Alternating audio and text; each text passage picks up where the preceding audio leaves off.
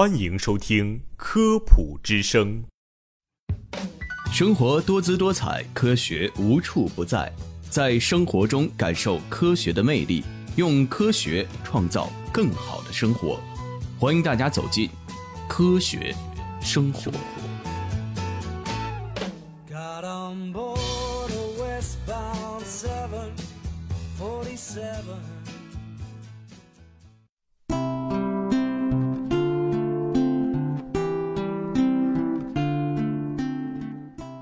Hello，大家好，我是雅萍。让女性朋友们最头疼的就是每个月都要来光顾的大姨妈了。不仅呢要注意饮食，而且腰酸背痛、全身乏力。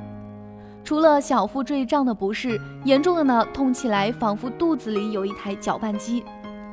此时身边总有那么几个人会说：“喝点红糖水吧，帮你缓解痛经。”还有的呢说用姜丝熬些水也可以减轻痛苦。但是这样的方法真的有效吗？首先，我们还要先来说一说女性的这个老朋友痛经。痛经分为原发性痛经和继发性痛经。原发性痛经呢，是从第一次出现排卵周期时开始，也就是自月经初潮后六到十二个月，持续多年，疼痛程度持续稳定。据调查统计。痛经在育龄期妇女中发病率为百分之五十，其中症状严重者占百分之十五。但原发性痛经大部分是生理性的，而非病理性的。相比之下，继发性痛经则是事出有因，它呢是由盆腔器质性疾病引起。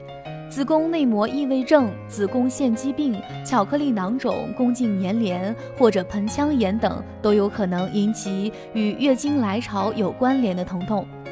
这种疼痛呢，会随着月经来潮而逐渐加剧，而非逐渐减轻。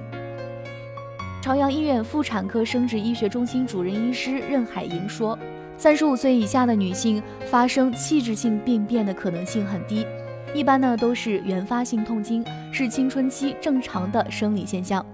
三十五岁以上的女性发生痛经，有可能是子宫内膜异位等器质性问题。那么痛经时被人劝多喝热水、红糖水、姜丝水等，真的能减轻疼痛吗？对于坊间流传已久的红糖水、姜丝水治疗痛经的偏方呀，任海英表示。没有任何的科学依据证明红糖水比普通水对痛经更有效，更多的是起到安慰剂的作用。相比之下，水温更重要。